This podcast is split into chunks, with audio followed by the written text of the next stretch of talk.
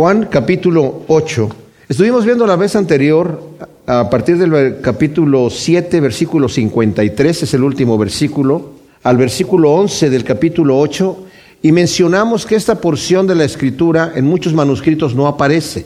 Se calcula que definitivamente los críticos de la escritura, estoy hablando críticos buenos, no estoy hablando gente que la critica para destruirla, sino para ver qué es lo que realmente escribieron los autores. Todos están de acuerdo que ese, esa porción no pertenece realmente a Juan. Hay algunos que creen que sí es de Juan, pero son muy pocos. Y la razón es que aparecen algunos manuscritos en diferentes posiciones. Algunos lo tienen entre Lucas capítulo 21 y capítulo 22, otros al final del Evangelio de Juan, pero lo que sí vimos es que es algo que todo mundo está de acuerdo que es una porción de la escritura, pero no saben a dónde corresponde. No es original de Juan. Y esto lo digo solamente, ya lo expliqué en el estudio pasado, si a alguien le interesa, este lo puede escuchar, pero más que nada es por esos puntos que acabo de mencionar. Eh, otros lo tienen después del versículo 36 de Juan 7, eh, otros después del versículo 42. Entonces hay varias eh, situaciones en donde se ve que ha sido añadido, pero que sí fue un acontecimiento verídico. Lo digo porque en, la, en esa porción de la escritura dice que al otro día es lo que sucede, lo que vamos a ver aquí, cuando en realidad la mayoría de los eruditos bíblicos están de acuerdo que está sucediendo todo en el mismo día de lo que acaba de suceder en el capítulo 7, en donde están en la fiesta de los tabernáculos. Y en esa fiesta de los tabernáculos, el Señor, en el último día, según nos lo vimos en el capítulo 7, versículo 37 dice, el último día, el más grande de la fiesta, Jesús se puso de pie y alzando la voz dijo, si alguno tiene sed, venga a mí y beba. Mientras se tenían esta ceremonia en donde el, sacerdote iba por agua al estanque de Siloé y la derramaba delante de toda la gente ahí, recordando cómo el Señor suplió con agua a su pueblo de Israel por medio de la roca y también estaban orando y pidiendo, dando gracias a Dios por las lluvias y pidiendo que el Señor les fuera favorable este siguiente año, sobre todo ahora el invierno que venía, para tener eh, la oportunidad de tener buenas cosechas el siguiente año, porque la tierra de donde vivían, la tierra de Israel, como el Señor les dijo, no es como la de Egipto, en donde tienen ustedes que regar con el pie sacando el agua del río, sino que aquí yo les voy a enviar las lluvias tempranas y las lluvias tardías yo me voy a encargar de regar la tierra. Y en ese momento es donde el Señor dice, el que tenga sed, venga a mí, beba, en ese momento tan especial, y aquí también el Señor va a buscar un momento especial. Entonces calculamos que es el, el mismo día, es el mismo día donde está sucediendo esto. Hay otros comentaristas que obviamente calculan que no, que si fue al siguiente día en donde esto sucede. Vamos a leer lo que nos dice aquí, pues en el capítulo 8, versículo 12 dice, de nuevo pues les habló Jesús diciendo, yo soy la luz del mundo. El que me sigue no andará en tinieblas, sino que tendrá la luz de la vida. Le dijeron pues los fariseos, tú das testimonio acerca de ti mismo, tu testimonio no es verdadero. Respondió Jesús y les dijo, aunque yo dé testimonio acerca de mí mismo, mi testimonio es verdadero porque yo sé de dónde vine y a dónde voy, pero vosotros no sabéis de dónde vengo o a dónde voy. Vosotros juzgáis según la carne, yo no juzgo a nadie. Y así, si yo juzgara, mi juicio es verdadero, porque no estoy solo, sino yo y el Padre que me envió. Y en vuestra misma ley está escrito que el testimonio de dos hombres es veraz. Yo soy el que doy testimonio de mí mismo y el Padre que me envió da testimonio de mí. Entonces decían, ¿Dónde está tu Padre? Jesús respondió, ni me conocéis a mí ni a mi Padre. Si me conocieras a mí, también conocerías a mi Padre. Estas palabras habló en la tesorería mientras enseñaba en el templo y nadie lo prendió porque aún no había llegado su hora. Ahora, en el templo de Jerusalén, el Señor está hablando, yo soy la luz del mundo. Imagínense, vamos a ver en qué momento es el que lo dice aquí. Los que creen que es otro día ahora y que ya la fiesta de los tabernáculos se terminó, Dicen que seguramente era en la mañana y el Señor utilizaba siempre las cosas que estaban a la mano o que estaban visibles a la gente para dar sus enseñanzas. Estaban en el campo y pasaba un pastor con ovejas ahí, el Señor decía, yo soy el buen pastor, ¿verdad? Acabamos de ver que el sacerdote acaba de tirar el agua y está diciendo el Señor, yo soy el que viene a mí, ¿verdad? Y bebe. Si alguno tiene sed, venga a mí y beba. A la samaritana cuando va a sacar agua del pozo, también le dice ahí, a la samaritana, ¿verdad? El que bebiere del agua que yo le daré no tendrá sed jamás. Después de haber multiplicado los panes y los peces, el Señor les dice a la gente, yo soy el verdadero pan de vida. ¿verdad? El que, que me come y el que bebe mi sangre no tendrá sed jamás y no morirá jamás. El Señor siempre utilizaba estas cosas. Entonces, aquí, ¿qué es lo que sucede? Primero quiero describir un poquito de cómo está el templo, porque está se nos dice aquí en el versículo 20, sabemos en dónde está hablando el Señor. Estas palabras habló en la tesorería, o sea, en donde se recogen las ofrendas. En el templo estaba el atrio de los gentiles. Ustedes pueden entrar en Google y pueden ver imágenes del templo de aquella época porque hay un hotel en Israel que se llama, en Jerusalén, se llama King David, en donde hicieron una maqueta a escala de cómo era la ciudad de Jerusalén en la época de Jesucristo y se ve lo imponente que es el templo. Tiene alrededor del templo tiene un atrio grandísimo que es el atrio de los gentiles, en donde eran donde vendían los animales para el sacrificio, cambiaban las monedas, ese lugar en donde el Señor sacó a toda esta gente que estaba haciendo negocio, de la gente que venía a adorar al Señor. Pero después del atrio de los gentiles estaba un letrero que decía, si cualquier extranjero que no sea judío pasa esta sección, lo pasa a peligro de su muerte la cual se le va a proporcionar inmediatamente que lo pase. Entonces, eh, había esa, prohibición y los romanos les permitían a los judíos tener ese respeto. Entonces, solamente los judíos podían pasar, pero primero estaba el atrio de las mujeres. Después del atrio de las mujeres estaba el atrio de los hombres y después en donde los sacerdotes ministraban. Las mujeres no podían pasar al atrio de los hombres. Solamente si traían algún sacrificio que lo tenían que presentar al sacerdote y con el sacrificio en la mano las dejaban pasar, porque tenían que pasar por ahí para, entrar, para entregárselo al sacerdote donde estaba el sacerdote y luego tenían que salir afuera. Después el atrio, como dije, de las mujeres estaba el de los hombres. Ahora, alrededor del atrio de las mujeres, entre lo que era en las columnas que había allí, porque no había una, una, una barda, digamos, una, una, pared, sino había unas columnas donde de ahí eh, se iba del atrio de las mujeres a donde estaban los gentiles. Ahí entre las columnas había trece trompetas, se les llamaba, que eran alcancías en donde la gente dejaba su ofrenda en forma de trompeta, por eso les llamaba trompeta, tenían la boca como de trompeta y luego se angostaban y abajo estaban más anchas para contener las ofrendas. Las primeras dos eran para los medios ciclos de plata que tenía que entregar cada varón judío, cada año tenía que entregar medio ciclo de plata al, al templo. Esas, los primeros dos eran, para eso. La tres y cuatro era para compra de pichones para la purificación. Después de que la mujer daba a luz, ya sea a un hombre o a una mujer, tenía que, después que se purificaba, hacía un ritual de purificación, tenía que presentar en el templo un sacrificio de dos tórtolas o palominos y otras cosas. Entonces ahí era para la compra de pichones para la purificación. La número seis, contribución para el incienso. La número siete, para contribución para mantener los vasos de oro y de las 8 a las 13 eran diferentes ofrendas misceláneas, ¿verdad?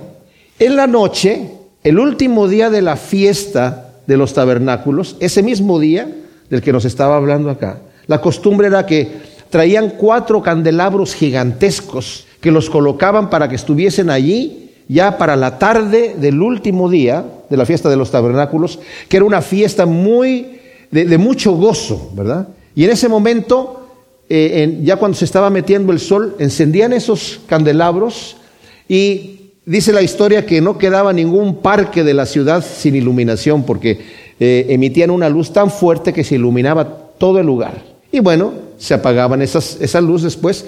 Eh, y en ese momento, mientras están esos candelabros ahí, es donde el Señor se le pone en pie y dice, yo soy la luz del mundo, el que me sigue no andará en tinieblas, sino que tendrá la luz de la vida. Qué especial, ¿no? Cuando está hablando estas cosas, el Señor está hablando aquí diciendo, el que me sigue no andará en tinieblas, sino que tendrá la luz de la vida. Hay varios yo sois que el Señor menciona en la Escritura. El Señor había dicho en el eh, capítulo 6, 48 al 50, cuando dijo, yo soy el pan de vida, y el que me come no tendrá muerte jamás. Yo soy el agua viva. El que de mí bebe no tendrá sed jamás. Yo soy la luz del mundo. Aquí, ¿qué es lo que está diciendo el Señor? Lo que entendían los judíos por luz, porque los rabinos enseñaban esto. La luz y el Mesías era un símbolo, eran el mismo símbolo. Cuando se hablaba de luz, la gente entendía del Mesías. Cuando se hablaba de Mesías, se entendía de la luz. O sea, ellos entendían que le estaba diciendo, yo soy el Mesías. Por eso los judíos inmediatamente, todas las cosas que el Señor decía, ellos los entendían. Para nosotros tenemos que hacer un poquito de estudio para investigar qué cosa era lo que estaban ellos entendiendo. Pero ellos sí entendían lo que les estaba diciendo. A veces pensamos que el Señor no les decía claramente, yo soy el Mesías, el Hijo de Dios, pero ellos lo entendían perfectamente. Ellos lo entendían perfectamente. No andará en tinieblas. ¿Qué quiere decir esto? El hombre natural, mis amados, por naturaleza, está en tinieblas. El hombre por naturaleza anda en tinieblas.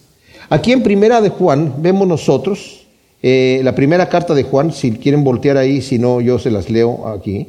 Juan dice en el capítulo 1, versículo 5, dice, este es el mensaje que hemos oído de él y os anunciamos, Dios es luz y en él no hay ninguna tiniebla. Si, si, dijéramos que tenemos comunión con Él y andamos en tinieblas, mentimos y no practicamos la verdad.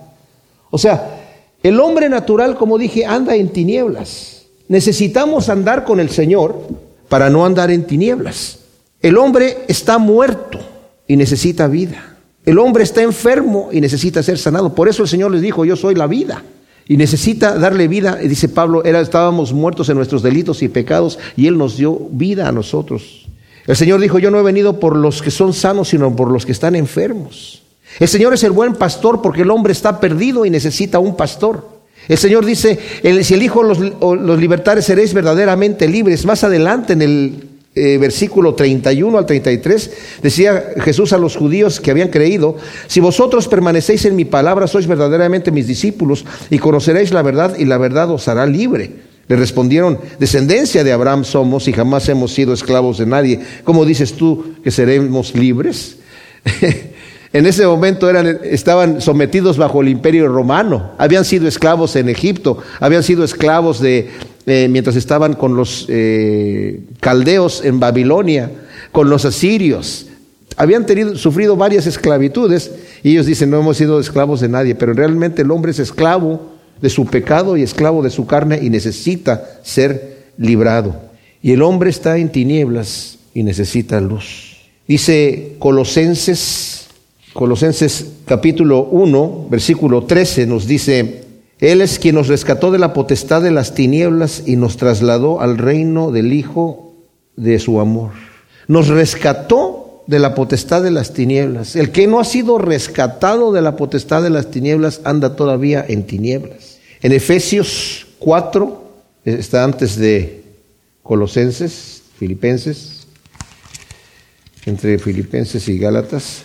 Efesios capítulo 4, versículo 17 nos dice, esto pues digo y requiero en el Señor que ya no viváis como viven los gentiles en la futilidad de su muerte, teniendo el entendimiento entenebrecido, o sea, teniendo el entendimiento, el entendimiento en tinieblas, totalmente ajenos de la vida de Dios a causa de la ignorancia que hay en ellos por causa de su corazón. Y más adelante, aquí mismo en Efesios en el capítulo 5, eh, versículo 8, porque en un tiempo erais tinieblas, pero ahora sois luz en el Señor, andad como hijos de luz. O sea, el hombre sin Cristo anda en tinieblas completamente. Y vemos en el mundo el resultado de andar en tinieblas. Pablo en, su carta a los romanos en el primer capítulo nos habla acerca de el hombre que retiene con injusticia la verdad. Y nos dice en el versículo 21 que habiendo conocido a Dios no le glorificaron como a Dios ni le dieron gracias, sino que se entregaron a vanas especulaciones y su necio corazón fue entenebrecido. Alegando ser sabios, se hicieron necios. Su corazón fue entenebrecido. ¿Por qué? Porque no glorificaron al Señor. Por eso nos dice en el versículo 18, porque la ira de Dios se revela desde el cielo contra toda impiedad e injusticia de los hombres que detienen con injusticia la verdad. Habiendo conocido a Dios, dice, no le glorificaron como Dios. Las cosas invisibles de Dios, su eterno poder y deidad, se hacen claramente visibles desde la creación del mundo, entendiéndose por medio de las cosas hechas, de modo que no tienen excusa. Y habiendo conocido a Dios, no le glorificaron como a Dios. Entonces el Señor permite que su corazón quede entenebrecido. Esa es una terrible situación que tiene el ser humano. O sea, el ser humano tiene la capacidad de autoengañarse. Yo tenía un amigo que le gustaba, mentía muchísimo y de tantas mentiras que decía después se las creía. O sea, inventaba cosas ridículas y después él mismo se creía lo que decía. Y esa es una capacidad que tenemos todos nosotros. Nos engañamos pensando que todo está bien, que estamos caminando en luz cuando andamos en tinieblas. Ahora, Jesús, cuando hace esta declaración, está manifestando, como dije, su deidad. Al decir yo soy la luz del mundo, el que me sigue no andará en tinieblas. Los judíos también simbolizaban a Dios con la luz. Y el mismo Juan cuando dice Dios es luz y no hay ninguna tinieblas en él. Al decir el Señor esto, ellos estaban entendiendo, este hombre está manifestando su deidad, está, la está diciendo. Y también está declarando que el hombre natural está en tinieblas. Y hay una invitación que dice aquí, el que me sigue no andará en tinieblas. Solo aquellos que han sido iluminados con la única luz verdadera pueden iluminar en las tinieblas de este mundo. El Señor en Mateo 5, capítulo 5, versículos del 14 al 15, nos dice, vosotros sois la luz del mundo. La luz no se esconde debajo de un mueble, tienen que ponerla enfrente para que todo el mundo la vea. Así que así alumbren vuestras buenas obras delante de los hombres para que glorifiquen a nuestro Padre que está en los cielos. Nosotros no podemos tener buenas obras, ni tenemos luz que brillar si no hemos encontrado a Jesucristo. Necesitamos primero recibir la luz del Señor, seguirlo a Él para no andar en tinieblas y por e, solamente así podemos ser la luz del mundo, porque el hombre natural no puede ser la luz del mundo. Ahora, el Señor está haciendo una invitación aquí. ¿Cuál es la respuesta a la invitación que el Señor está haciendo? Le dicen, tu testimonio no es verdadero. o sea, ni siquiera están escuchando. Tú estás diciendo quién eres. Tú te estás presentando. No es que otro está hablando de ti, sino tú mismo estás diciendo quién eres. Tu testimonio no es verdadero. Ahora, él está diciendo, es una costumbre que tenían los judíos, no es una ley. En la ley sí está escrito, porque más adelante el Señor dice, ¿verdad? En vuestra propia ley está escrito que el testimonio de dos personas es verdadero. Pero no está escrito que si uno habla de sí mismo, su testimonio no es verdadero. Pero el Señor había dicho anteriormente en el capítulo 5, versículo 31, aquí mismo de Juan, si yo doy testimonio acerca de mí mismo, mi testimonio no es verdadero. Otro es el que da testimonio de mí, y sé que el testimonio que da acerca de mí es verdadero. Y después, esto ya lo estudiamos cuando estudiamos el capítulo 5, y habla de tres cosas que dan testimonio con el Señor. Está hablando acerca del Padre, habla de Juan el Bautista y habla de las obras que Él hace que dan testimonio. Mis obras dan testimonio, Juan dio testimonio de mí y también el Padre que está conmigo da testimonio de mí. Cuando el Señor dijo, este es mi Hijo amado en quien tengo complacencia.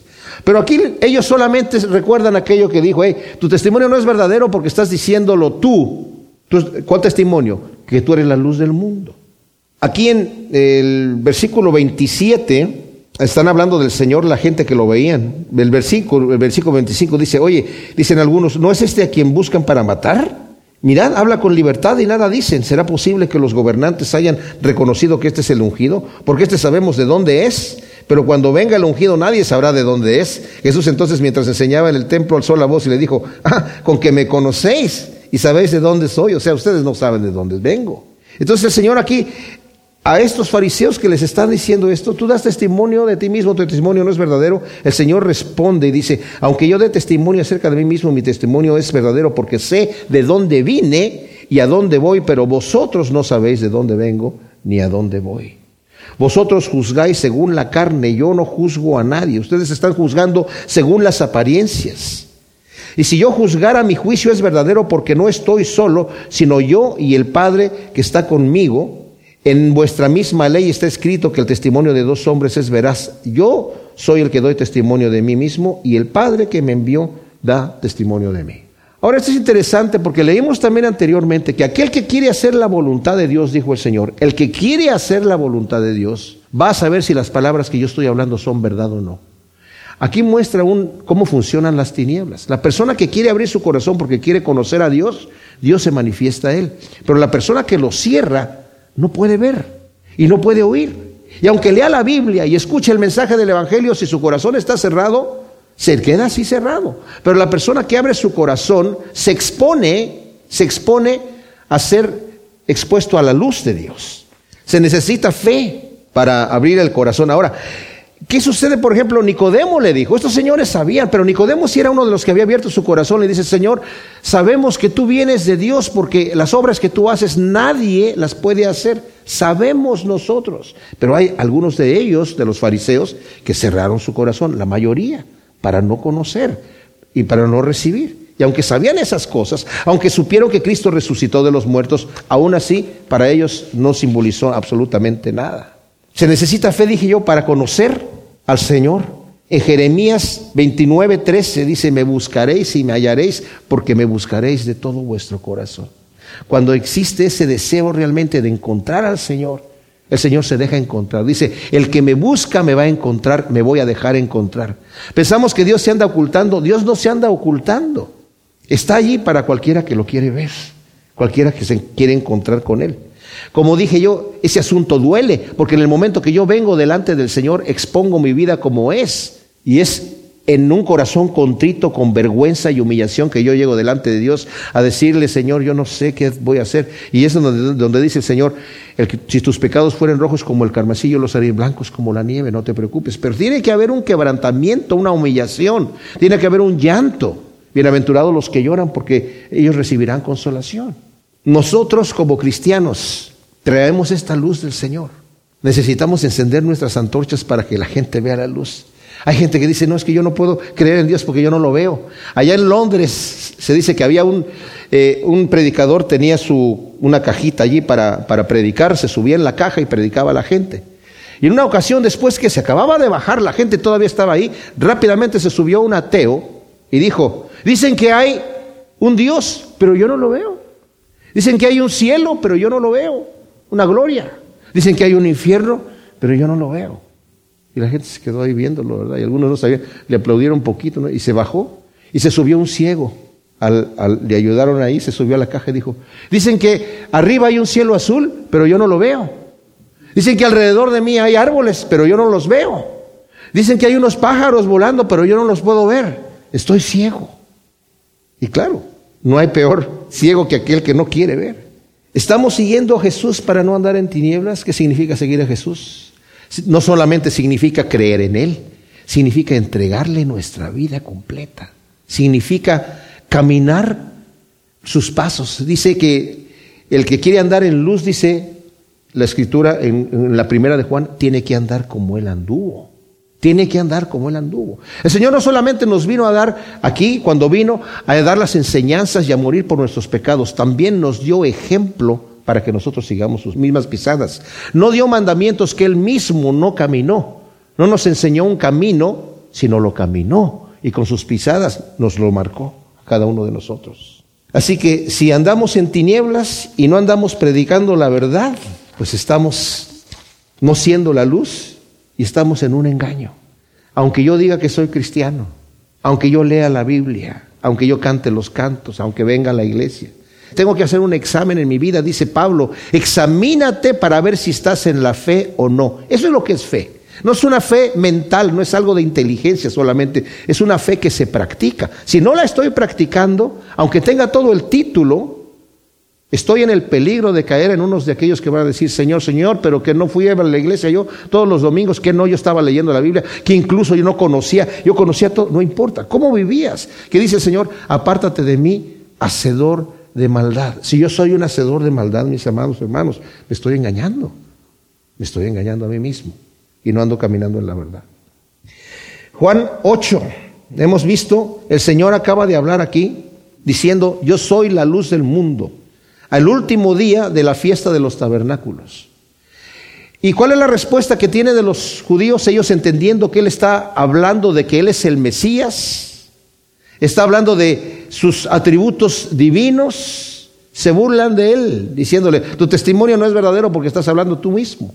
Y el Señor sigue hablando, comprobando que el testimonio que él tiene, el Padre está testificando con él, y como ya lo vimos anteriormente en el capítulo 5, a través de las obras, de manera que el Señor en un momento dado dijo, si no me creen a mis palabras, créame por las obras que estoy haciendo. Mis amados, Jesucristo no vino a hacer milagros para impresionar a la gente. No era el propósito del Señor venir a, hacer milagros solamente para cuidar a algunos cuantos enfermos. Porque cuando llegó al estanque de Siloé y sanó a ese paralítico, había muchos más enfermos. Y no nos sanó a todos, solamente se fijó en uno solo. ¿A qué voy? El Señor vino a hacer sus obras y todos los enfermos que venían a Él eran sanados porque estaba demostrando que era el Mesías. Hay gente que cree que hoy en día todos los que creen y oran con fe y están enfermos tienen que sanar. Y si no sanan es porque no tienen fe. Pero eso no sucede así. La escritura ni siquiera enseña esas cosas. Es más, el apóstol Pablo que decía, yo tengo todos los dones. Y el apóstol Pablo que sanaba a los enfermos. Incluso la gente tomaba las, eh, se ponía unas cintas aquí en, en, la cabeza para recoger el sudor.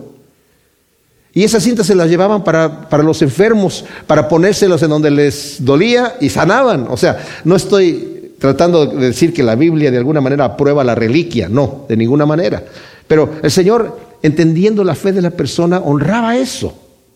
Incluso Pedro pasaba y dice que su sombra, cuando tocaba, pasaba por encima de uno de los enfermos, sanaban porque la gente tenía ese tipo de fe. Pero el mismo apóstol Pablo no pudo sanar a Timoteo, que era enfermo. Le dijo, estás enfermo, Timoteo, ya no bebas agua por causa de tu enfermedad. Oye, Pablo, ¿por qué no lo sanas si es tu amigo? Dejó a Trófimo enfermo en Mileto. Y dice, ¿por qué lo dejaste enfermo y no lo sanaste, Pablo? ¿Verdad? Sino porque el Señor es absoluto, pero en el caso del Señor sus obras daban testimonio. Bueno, entonces dice el Señor, el versículo 21, por tanto les dijo de nuevo, yo me voy y me buscaréis y en vuestro pecado moriréis, a donde yo voy vosotros no podéis ir. Decían entonces los judíos, ¿acaso se matará? Pues dice, a donde yo voy vosotros no podéis ir. Y les decía, vosotros sois de abajo, yo soy de arriba, vosotros sois de este mundo, yo no soy de este mundo. Por eso os he dicho que en vuestros pecados moriréis. Si no creéis que yo soy, en vuestros pecados moriréis. Pero ellos le decían, ¿tú quién eres? Jesús les dijo, lo mismo que os vengo diciendo desde el principio. Muchas cosas tengo que decir y juzgar acerca de vosotros, pero el que me envió es veraz y lo que yo he oído de él, esto hablo en el mundo. No comprendieron que les hablaba del Padre. Entonces Jesús dijo, cuando levantéis al Hijo del Hombre, entonces comprenderéis que yo soy y que nada hago de mí mismo, sino que según me enseñó el Padre, esto hablo. Y el que me envió está conmigo, no me dejó solo porque yo hago siempre lo que le agrada. Hablando estas cosas, muchos creyeron en él. Ahora, aquí, mis amados, lo que el título que le podemos poner aquí a esto es desastre. Un desastre terrible. Un desastre supremo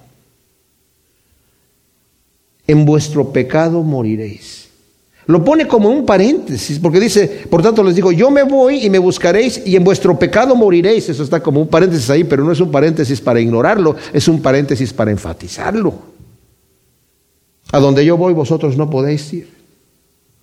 Estos hombres en vez de escuchar eso que es vital, mis amados, es vital. No hay cosa más terrible que morir en pecado. Morir en pecado no arrepentido y perdonado, mis amados, es el desastre supremo. Escuché, leí más bien de una, un devocional de una persona que decía, un cristiano tremendo, que decía, no hay peor llanto y no hay llanto más amargo que aquel que cree que va a entrar en el reino de Dios y no entra. Conoció del Señor, cree que va a entrar. Es uno de esos aquellos que va a decir, pero Señor, Señor, yo creí que iba a entrar. ¿Y por qué? Porque murió en su pecado. No entramos por nuestros propios logros, mis amados. Entramos por los logros y los méritos de nuestro Señor Jesucristo. Pero si vivimos hipócritamente, nos podemos engañar a nosotros mismos pensando que no hay problema. Yo creo que Dios a todos al final nos va a perdonar a todos. Hay gente que cree eso. Y esa gente va a morir en su pecado. Hay gente que está muriendo en su pecado ahora, hay gente que ha muerto en su pecado en el pasado y hay gente que va a morir en, su pecado en el futuro. Ellos se darán cuenta que crucificaron al Hijo de Dios ya muy tarde. Por eso dice en el versículo 27, ahí se van a dar cuenta cuando yo sea levantado. 28, perdón, cuando levantéis al Hijo del Hombre, entonces comprenderéis que yo soy y que nada haga de mí mismo, pero va a ser demasiado tarde. Cuando fue crucificado, el soldado que estaba ahí, el centurión, dijo, verdaderamente este es el Hijo de Dios. Un poco ya tarde. Ahora, lo bueno de esto es que muchos de los que crucificaron al Señor vinieron a los pies del Señor. Pero esta gente que está aquí, que están endurecidos, no escuchan. Ahora, ¿cuál es la respuesta que, que le dan al Señor? Bueno, nos dice la Escritura, está para los hombres establecido que mueran una sola vez y después de eso el juicio. Nadie quiere morir en sus pecados, pero a muchos les sucede. Aún los que son agnósticos, aún los que se burlan de Dios. Yo no creo que haya una persona que diga, sí, yo muero en mis pecados sin ningún problema. Yo no creo que haya nadie que pueda decir esta cosa. Y aún los que no creen en Dios, ¿verdad? Tienen este poquito de temor, de incertidumbre. Como dije, existe esa manera de autoengañarse y de relajarse en esas cosas. Pero llega un momento, porque tenemos conciencias que están gobernadas por Dios, mis amados. En el segundo capítulo de Romanos dice, aquellas personas que viven allá en la montaña, que no conocieron de Cristo, Van a ser juzgados por sus conciencias, sus razonamientos los van a justificar o los van a condenar en el día que se presenten a juicio delante del Señor. Porque la conciencia es donde el Señor ha escrito su ley en nosotros. La persona que incluso es atea, que no cree en Dios, que dice que no hay bien ni hay mal, tiene sus propios valores morales y dice, no es que esto no es justo. En un momento dado lo dicen. Este tipo que se burla, eh, Richard Dawkins, es terrible. Dice, no existe el bien y el mal.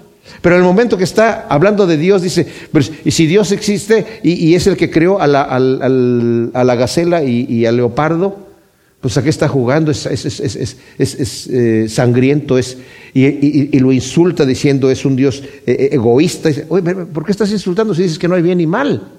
Si no hay bien y mal, cállate la boca y siéntate y ya. Si dices que Dios no existe, pero Él tiene sus propios valores que de alguna manera están escritos en su corazón, aunque lo niegue. Ahora, ¿quiénes son los que van a morir en su pecado? Los que confían en sí mismos y se burlan de Dios.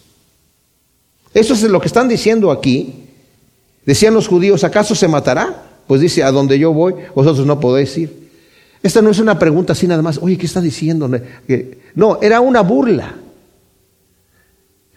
¿Se va a suicidar? No, no se va a suicidar, ¿verdad? No está diciendo eso. Él se estaban burlando de eso.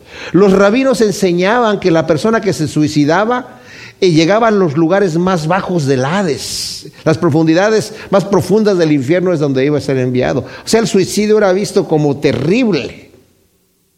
Yo no sé qué pasa con una persona que se suicida. Si se murió en sus pecados, no sé qué va a pasar. Pero yo les digo, eso es lo que ellos enseñaban. Entonces decía, ¿este tipo se va a matar o qué? lo están haciendo de burla. O sea, él está hablando y a donde yo voy ustedes no pueden ir, pero en su pecado van a morir ustedes. Y eso no les interesa. Les pasa por un lado para burlarse del Señor. Bueno, estos tipos que confían en sí mismos y se burlan son de los que van a morir en su pecado. Ahora, el Señor no se suicida. Anteriormente, cuando hizo ese tipo de observación también, a donde yo voy ustedes no van a poder venir, dijeron, ¿a dónde va a ir? ¿Se va a ir ahí entre los dispersos que están entre los gentiles, los judíos? O sea, ¿se va a ir a, a otras partes del mundo? Bueno, personalmente el Señor no se fue a otras partes del mundo, pero en espíritu el Evangelio ha llegado a otras partes del mundo. El Señor no se suicida, pero sí entrega su vida por nosotros. En cierta manera, tenían razón lo que están diciendo sin saberlo, ¿verdad? Pero la gente todavía se burla de Dios, pero eso no va a ser para siempre. Llega un día donde van a tener que entregar cuentas delante de Dios. Quiero eh, leerles aquí lo que dice eh, Segunda de Pedro. Se las voy a leer en una versión que es la nueva Biblia eh, latinoamericana. Segunda de Pedro, capítulo 3 del 3 al 5, dice, ante todo sepan esto, que en los últimos días vendrán burladores con su sarcasmo siguiendo sus propias pasiones y diciendo, ¿dónde está la promesa de su venida? Porque desde que los padres durmieron o murieron, todo continúa tal como estaba desde el principio de la creación. Pues cuando dicen esto no se dan cuenta de que los cielos existían desde hace mucho tiempo y también la tierra surgida del agua y establecida entre las aguas por la palabra de Dios. O sea, estos burladores están hoy en nuestros días. Dice que Cristo viene, pues lo andan diciendo desde hace mucho tiempo y no pasa nada. Esos son los que van a morir en sus pecados. También los que son amigos del mundo van a morir en sus pecados. El Señor les dice, ustedes son de abajo, ustedes son de este mundo. Yo soy de arriba, yo no soy de este mundo. Hay una, hay una gran diferencia. Jesucristo es sin pecado, nosotros somos pecadores. Jesucristo agrada al Padre, nosotros nos agradamos a nosotros mismos. En la condición natural como estamos, si morimos así, morimos en nuestro pecado. El problema del hombre es el problema del hombre, que es hombre. Tenemos una naturaleza caída. Aquí en Efesios eh, capítulo 2 nos dice, y el Señor les dio vida a ustedes que estaban muertos en, la, eh, en sus delitos y pecados, o a causa de sus delitos y pecados, en los cuales anduvieron en otro tiempo según la corriente de este mundo, conforme al príncipe de la potestad del aire, el espíritu que ahora opera en los hijos de desobediencia siguiendo la corriente de este mundo. La corriente de este mundo está en enemistad contra Dios. Por naturaleza, el hombre nace y si se muere en la condición que está, muere en sus pecados, porque nace siendo pecador. Necesita ser liberado, necesita ser transformado a una nueva criatura. Cuando nos damos cuenta de nuestra real condición, vamos a ver la magnitud de lo que Cristo hizo en la cruz. ¿Por qué vino el Padre y entregó a su Hijo para morir en la cruz? Y el Hijo siendo Dios en su naturaleza completa, como es, como es Dios siendo el Padre también y el Espíritu Santo en su naturaleza completa, murió por nosotros. ¿Por qué? Porque el pecado es grave. Es grave. La condición del hombre es tan grave que Dios tuvo que venir a morir por nosotros.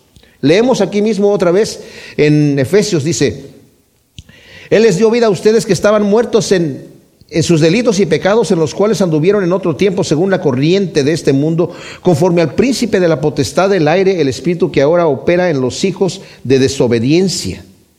Entre ellos también todos nosotros en un tiempo vivíamos en las pasiones de nuestra carne, satisfaciendo los deseos de la carne y de la mente y de los pensamientos, y éramos por naturaleza, por naturaleza, hijos de ira, lo mismo que los demás.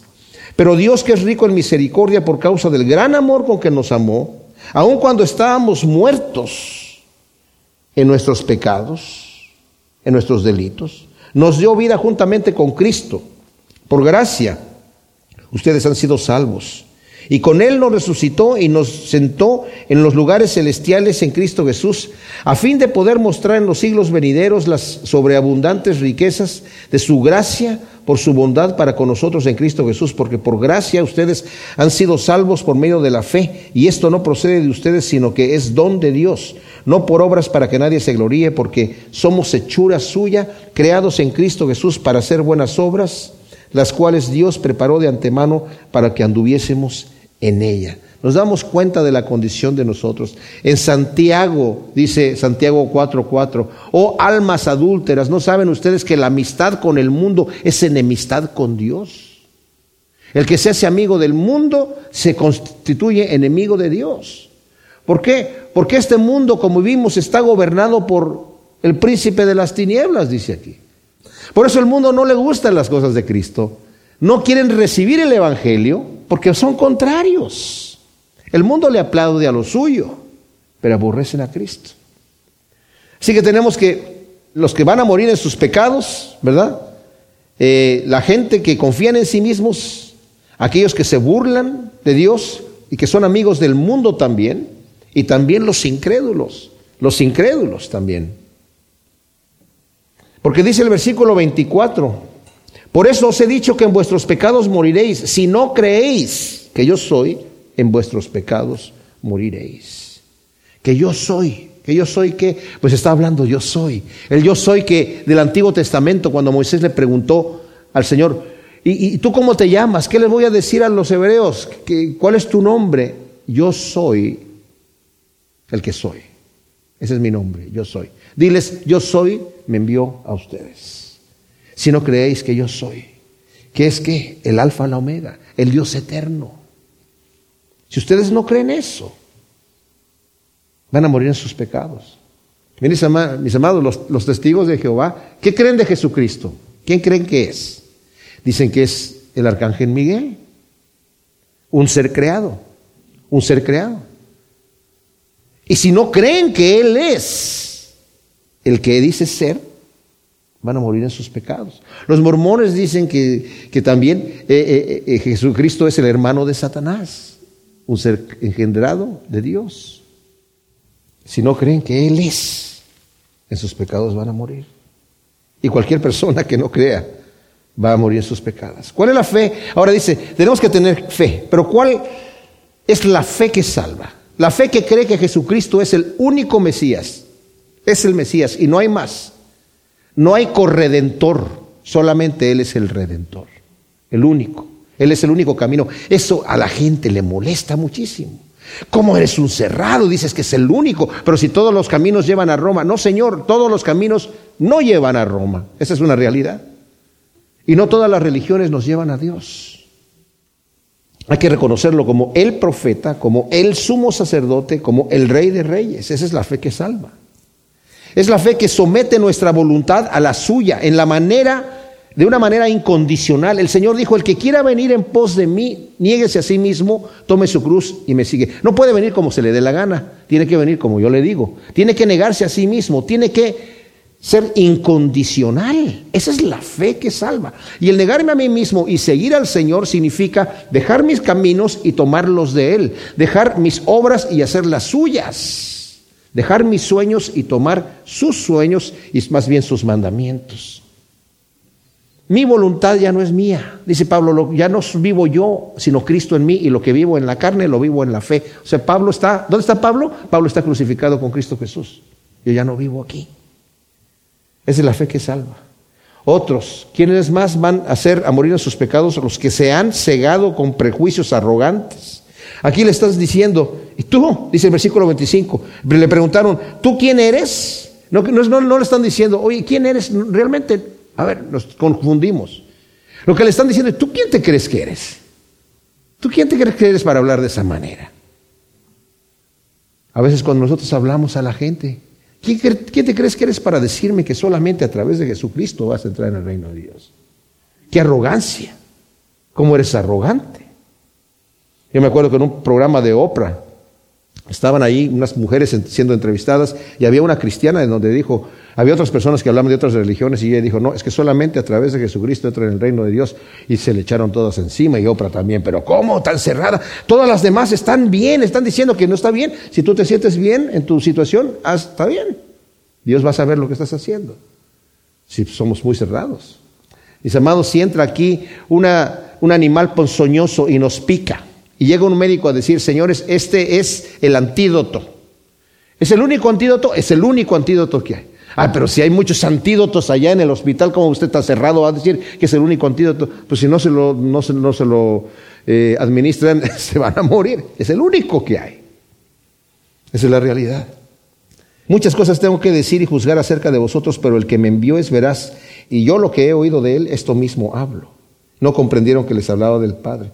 Dice, muchas cosas tengo que juzgar de ustedes, pero no en este momento. Va a llegar el día donde el juez se va a poner como juez para juzgar a vivos y muertos y va a ser un día terrible para aquellos que murieron en sus pecados. No comprendieron. Hay ignorancia que es ignorancia voluntaria y hay ignorancia que es ignorancia real. Que la persona tiene que conocer de las cosas de Dios para convencerse. Pero hay gente que es ignorante voluntariamente porque no quiere creer. Ignora porque no quiere creer. Como dije, no hay peor ciego que el que no quiere ver. Hay un juicio que viene. Hay un juicio que viene. Muchos no quieren eh, condenar al pecador hoy en día. Hay congregaciones que no condenan al pecador. Porque dicen, no, pues para qué lo vamos a molestar, mejor nada más vamos a hablar cosas bonitas que le agrade. Y ese es un evangelio peligroso, porque no salva de la muerte.